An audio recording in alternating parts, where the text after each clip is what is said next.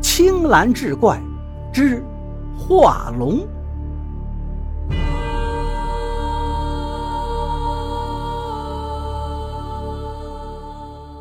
话说淮安城有个姓李的员外，早年贫困，曾经做过木匠，因为技艺精湛，加之为人敦厚本分，所以生意兴隆。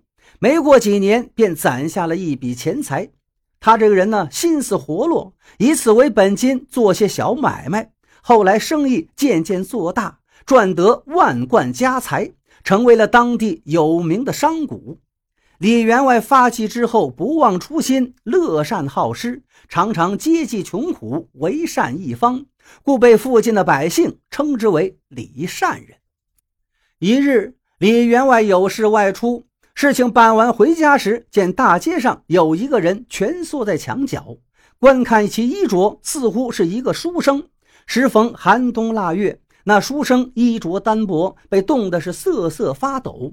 李员外见后，上前询问书生为何在此受冻。那书生抬起头来，嘴唇发紫，口中是凄凄哀哀，声音打颤，已是被冻得说不出话来。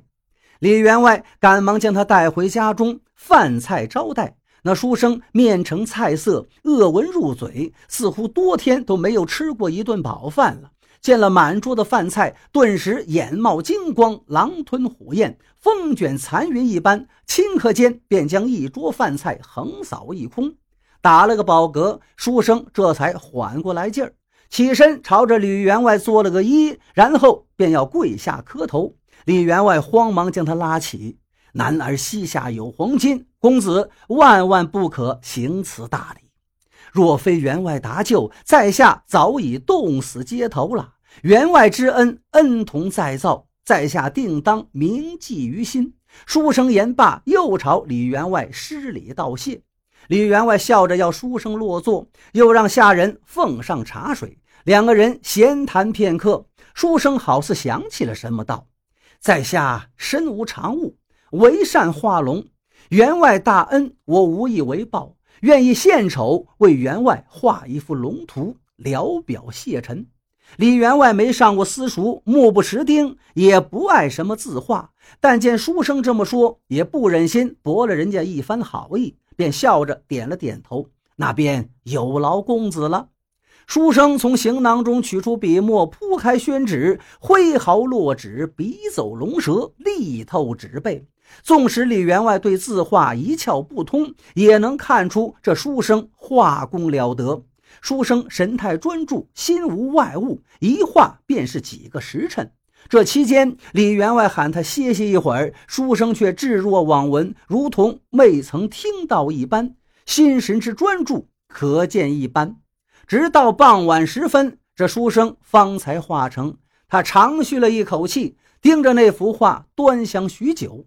过了好一会儿，方才回过神来，如梦初醒，想起了自己身在何处，想到让李员外等候多时，赶忙向李员外赔罪，言语之间很是愧疚。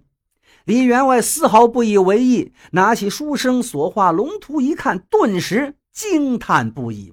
只见那画中之龙栩栩如生，摇头摆尾，不怒自威，端是惟妙惟肖。此时天上乌云密布，雷声轰隆，那画中之龙竟像是要跃纸而出，腾云而去，让李员外赞不绝口，言称书生可比肩唐寅、朱耷等名士。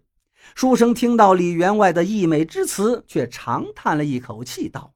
唐寅、朱大虽然名满天下，却是一生穷困潦倒，郁郁不得志。而我又何尝不是如此？虽然名气不及他们，境况却是相似啊！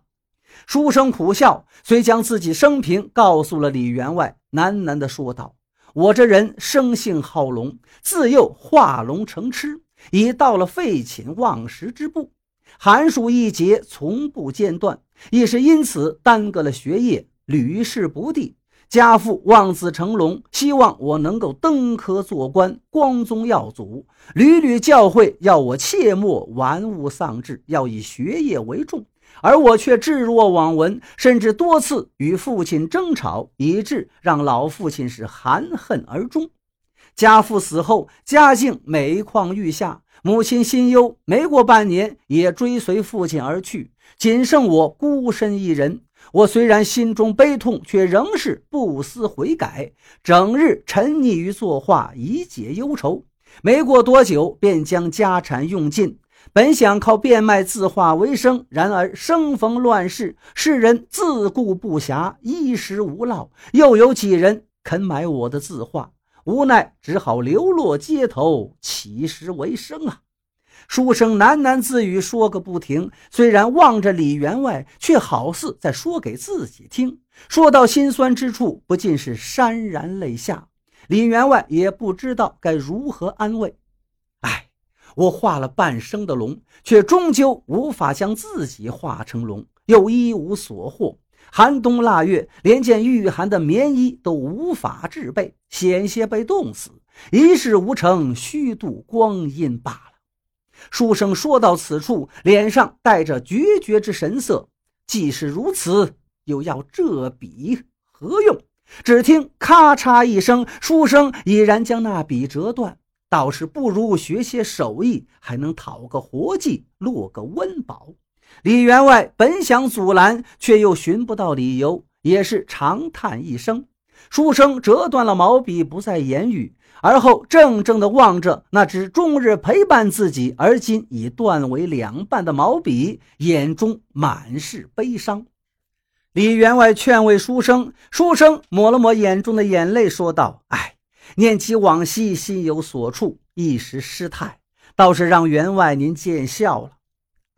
任谁还没个贫困潦倒的时候呀？公子尚不到而立之年，正值大好年华，我想日后终有出头之日。”书生听了李员外的话，点了点头。见天色已晚，便与李员外告辞。李员外见外面天寒地冻，自是不肯让他走，让他在此留宿。书生再三感谢，于是留在他家中。翌日，李员外又在书生走时拿出了三锭银子相赠。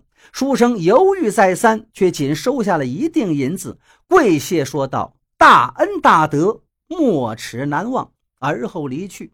书生走后，李员外便将其所画龙图挂于厅堂之中，虽日日看到，却并未察觉那龙图有什么异样，也不觉得是什么珍贵之物。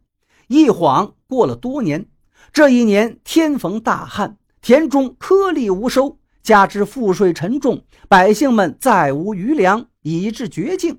李员外便开仓放粮，设办粥厂。初时，附近的百姓感恩戴德，称李员外为活菩萨。后来时间久了，大家习以为常，反倒觉得这些善事是李员外应当做的，再也没有那份感恩之心。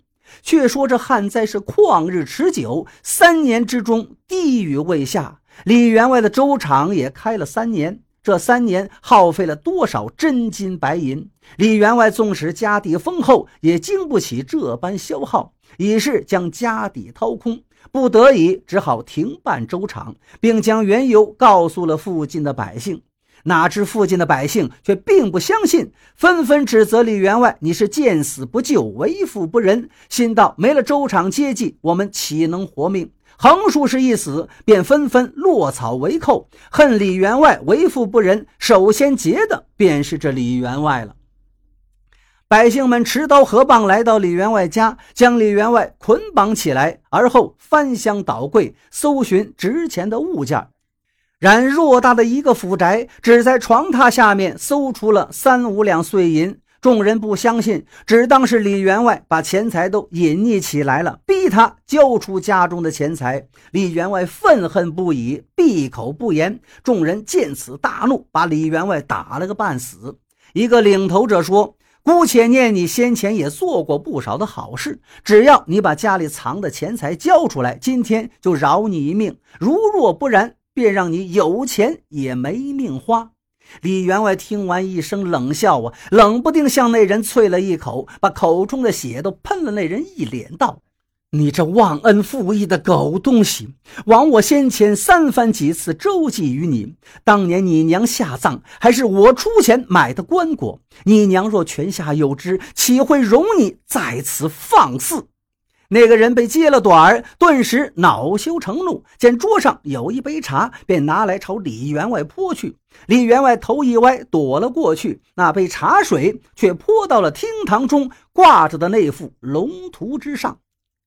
那人见茶水没有泼到李员外身上，更是愤然，上前便是两个耳光，打得李员外连连后退，头昏眼花，眼冒金星。过了许久，方才缓过劲儿来，心道今日怕是性命不保啊！然而睁眼一看，却见那个人正怔怔地望着自己的身后，露出惊骇的神情。旁边的众人也是一脸骇然。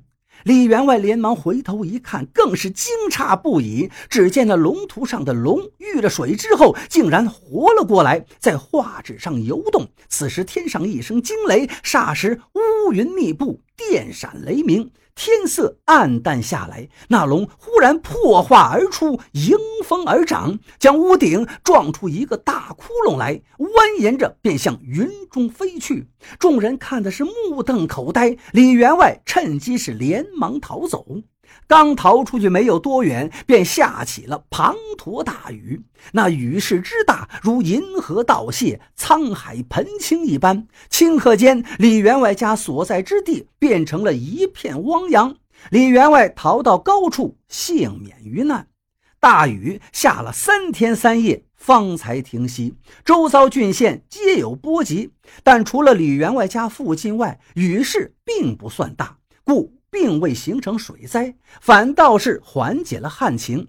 周遭郡县百姓皆是欣喜不已。待大水消退，李员外回到家中，在家附近发现了几具尸体，悉数将他们安葬。